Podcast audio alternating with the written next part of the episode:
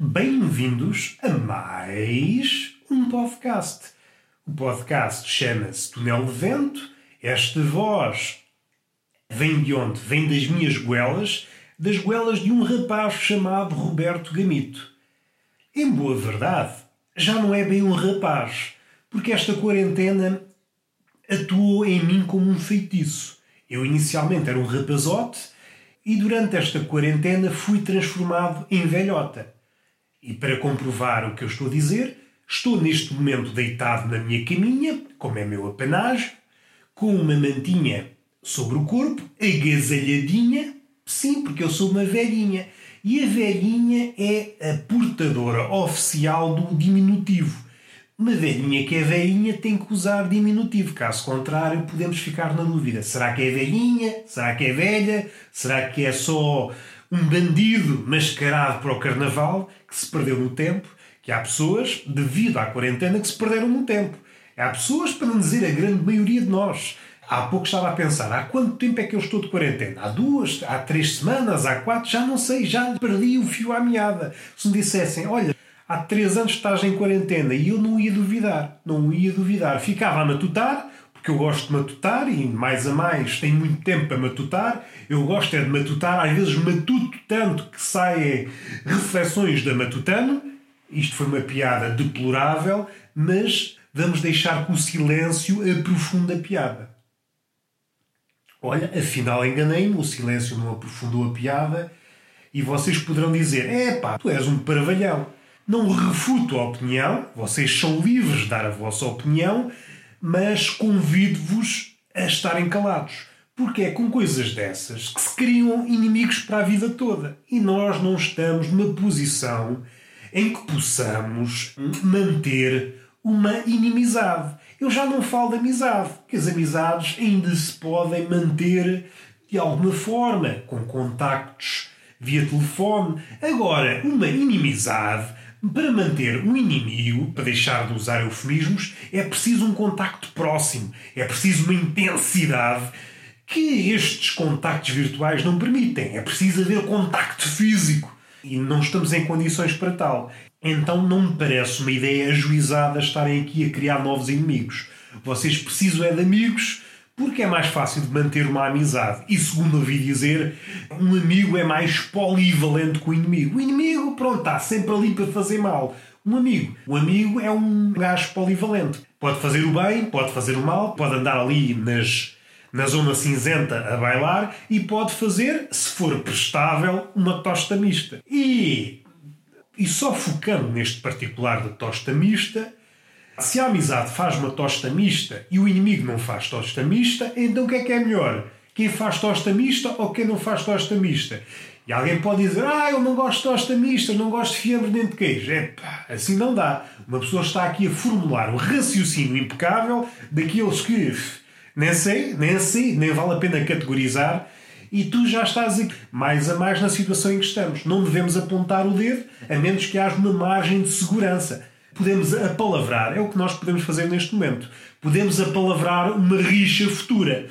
Claro que fica bonito, fica bonito no papel, mas nós sabemos que uma rixa, a maioria das querelas que acontecem, que descambam em Zaragata, acontecem por ser ali na flor do momento. Uma pessoa está ali a ferver e a coisa descamba para a Zaragata. Quando deixamos passar algum tempo, nós somos bafejados de quando em quando, a periodicidade varia de pessoa para pessoa, mas de vez em quando somos bafejados por uma coisa que se chama sensatez.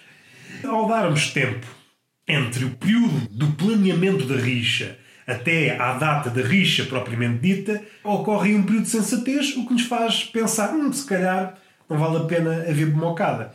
E isto, é, do ponto de vista da violência, se pensarmos, ah, a violência é uma coisa má, muito bem. Agora, se pensarmos, é pá, do ponto de vista das rixas, hum, não é assim muito bom. O número das rixas desce.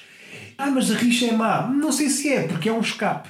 Nós, durante a rixa, uma rixa descamba em Zaragata, soltamos, soltamos a raiva que foi, vá, foi engendrada por esses motivos, e, mas também soltamos a raiva que estava acumulada de outras situações. Estava uma raiva que foi originada por esse episódio e raivas originadas por outros episódios, seja familiar, seja no, seja no trabalho, e aproveitamos e é um escape. Sentimos-nos mais leves. Podemos sair com a cara toda amachucada, toda. saímos todos farrapados, mas saímos pessoas mais leves. Do ponto de vista do ponto de vista espiritual, é uma forma de nos sentirmos mais leves. Uma via um nadinha brusca, mas resolve. Resolve. Quem já andou à porrada sabe que um momento após a cacetada há ali um momento de apaziguamento. Se é o momento mais, mais humano, não sei. Mas uma coisa podemos dizer: é uma forma fiável. Há religiões e há e há seitas em que podemos duvidar dos seus efeitos terapêuticos para a alma, para a mente. Agora, a violência não. A violência, se nós escaparmos com vida da violência, saímos pessoas melhores. Melhores, bom, a cara é que pode sofrer, a cara poderá refutar isso. A cara pode não sair melhor, mas a vida é assim: ganha-se umas coisas, perde-se noutras, e nós temos que conseguir lidar com isso. Vamos agora tocar numa coisinha. Já perdemos a noção de há quanto tempo estamos fechados em casa. E isto leva-me a pensar: falta-nos aqui uma espécie de guru ou gurus espirituais para nos guiar neste momento tenebroso. Quais seriam os candidatos ideais para este momento? Talvez pessoas como aquelas que participaram nos reality shows.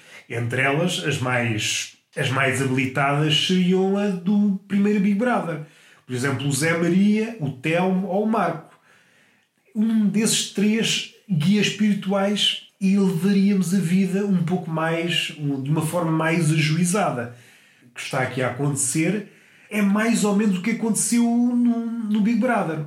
Estamos aqui fechados, fechados em casa, as diferenças. E é isto é que dói. Porque nós vamos ficar em casa Podemos ver isto de um ponto de vista positivo e de um ponto de vista negativo. O ponto de vista positivo é que não saímos logo na primeira semana.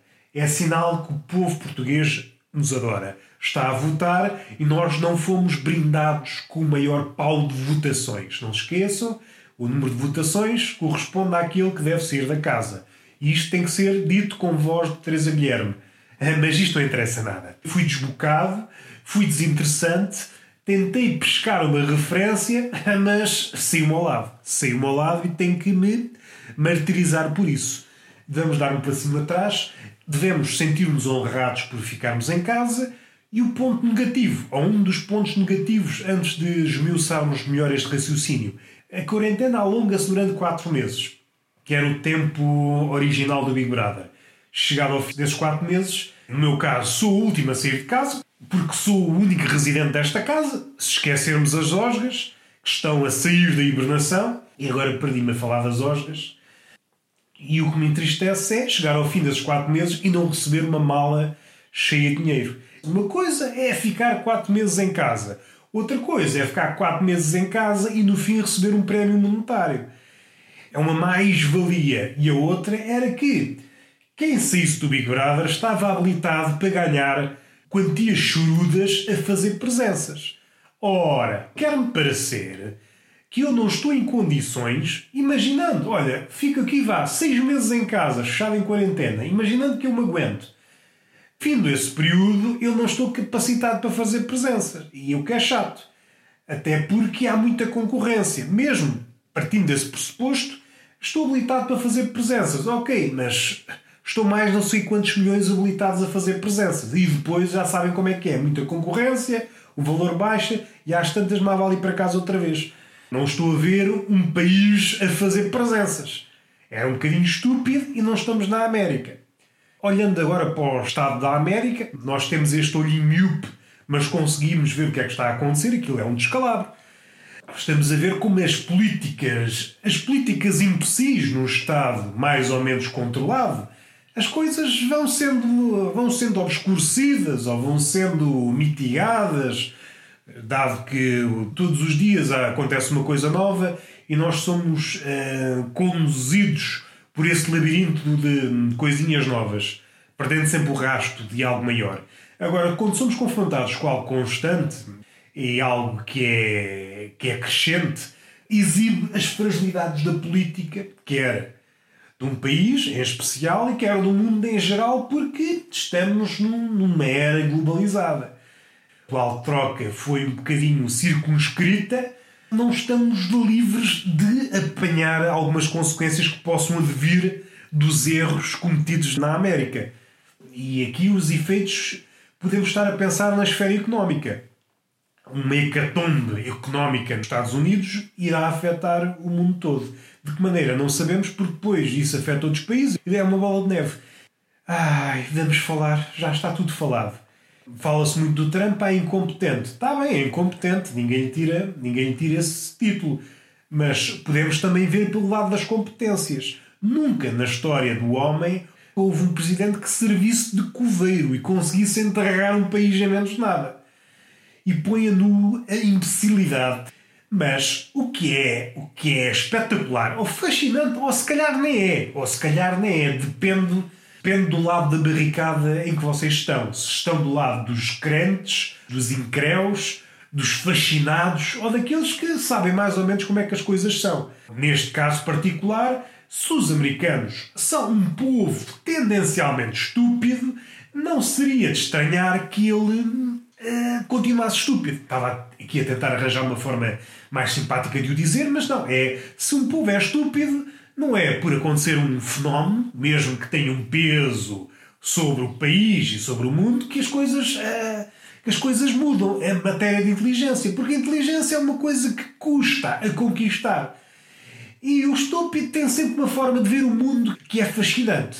E isto tudo para dizer o quê? Uma pessoa lúcida podia pensar: ah, o que está a acontecer nos Estados Unidos, a forma como o Trump aborda ou abordou o problema, está a tentar corrigir uh, tardiamente, poderia levar-nos a pensar: hum, isto vai ser, vai ser o fim da era Trump. Contudo, as sondagens mostram o contrário. Está a subir nas sondagens. E o que só mostra aquilo que muitos escritores já disseram: o estúpido, o estúpido, o imbecil, tem uma fonte inesgotável, interpreta o mundo à sua maneira, tem sempre forma de ver as coisas pelo lado positivo. E isso, apesar de estúpido, o estúpido é estúpido e continuamente estúpido, não há esperança para a estupidez do estúpido, não há ninguém que pode pregar a inteligência ao estúpido, porque o estúpido sente-se sente-se logo a vítima vítima logo do, do missionário, o missionário de inteligência, quer doutrinar, não, faz isto e isto porque tu o que estás a fazer é estúpido e o estúpido. Quem é que pensas que és para dizer que eu sou estúpido? Eu sou estúpido, mas só eu é que posso dizer que sou estúpido. Agora aparece-me aqui o inteligente a dizer que eu faço coisas estúpidas. Não. E o inteligente irrita-se e depois torna-se estúpido torna-se estúpido e o estúpido ri-se. Se olha, afinal, afinal, o feitiço virou-se contra o feiticeiro. O inteligente queria converter o estúpido à doutrina da inteligência, mas o que aconteceu foi o contrário. O estúpido converteu o inteligente à doutrina da estupidez. E o estúpido, mais uma vez, vence. E é por isso que a estupidez é a religião com mais adeptos. Esta é a forma vá mais crua e mais dorida de ver a realidade. A forma mais fascinante, maravilhosa, positiva de ver as coisas é que o estúpido tem sempre esse lado positivo de ver as coisas. E nós devemos, partindo do princípio que vocês não são estúpidos, tenham uh, cautela para não se tornarem estúpidos. Absorvam só essa forma de ver o mundo. Põe as culpas nos outros, uh, tenta ver aquilo que, neste caso, o Trump faz é um exemplo, é um exemplo, vocês devem conseguir extrair o sumo deste exemplo. Isto é, é um exemplo ímpar, mas acho que um bocadinho acima ainda estão os apoiantes do Bolsonaro. Alguém que consegue apoiar o Bolsonaro, alguns já desistiram, mas aqueles continuam, que ainda são alguns, continuam a apoiar o Bolsonaro nesta situação, já deu mostras de ser a pessoa como é que eu ia dizer? Será o campeão da estupidez? Será o sumo pontífice da estupidez? Vamos chamá-lo. Se a estupidez é uma religião, o Papa da estupidez é o Bolsonaro. É o sumo pontífice da estupidez. E havendo pessoas que, mesmo assim, conseguem arranjar teorias para o justificar, essas pessoas, eu não sei como é que eu hei de me mostrar grato. A devoção, primeiro, enche-me o coração que eu pensava que este tipo de devoção já não existia no nosso século. e depois assisto a teorias mirabolantes para o justificar. E eu gosto de me rodear de pessoas com uma imaginação fora do comum. É claro que isto é já um absurdo. Já estou a, a fantasiar, mas é uma coisa que eu olho com muito agrado. Pessoas que conseguem, no meio disto tudo, no meio deste chavascal de erros, de políticas erradas, de, sei lá, nem há forma de escrever a palhaçada. É uma palhaçada, uma matriosca de palhaçadas. Mesmo assim conseguem ver o lado positivo, conseguem justificar as medidas tomadas e não tomadas de Bolsonaro só posso fazer uma coisa: pôr-me de joelhos e dizer opa, obrigado por existirem, obrigado por existirem. E vamos finalizar. Não há beijinhos, não há palmadas, mas vamos guardá-las no nosso coração para que, fim da quarentena, possamos usá-las todas de uma vez e assim fecundar o mundo com uma nova energia. E já estou com o nariz todo entupido, então é uma boa altura para terminar. Até à próxima!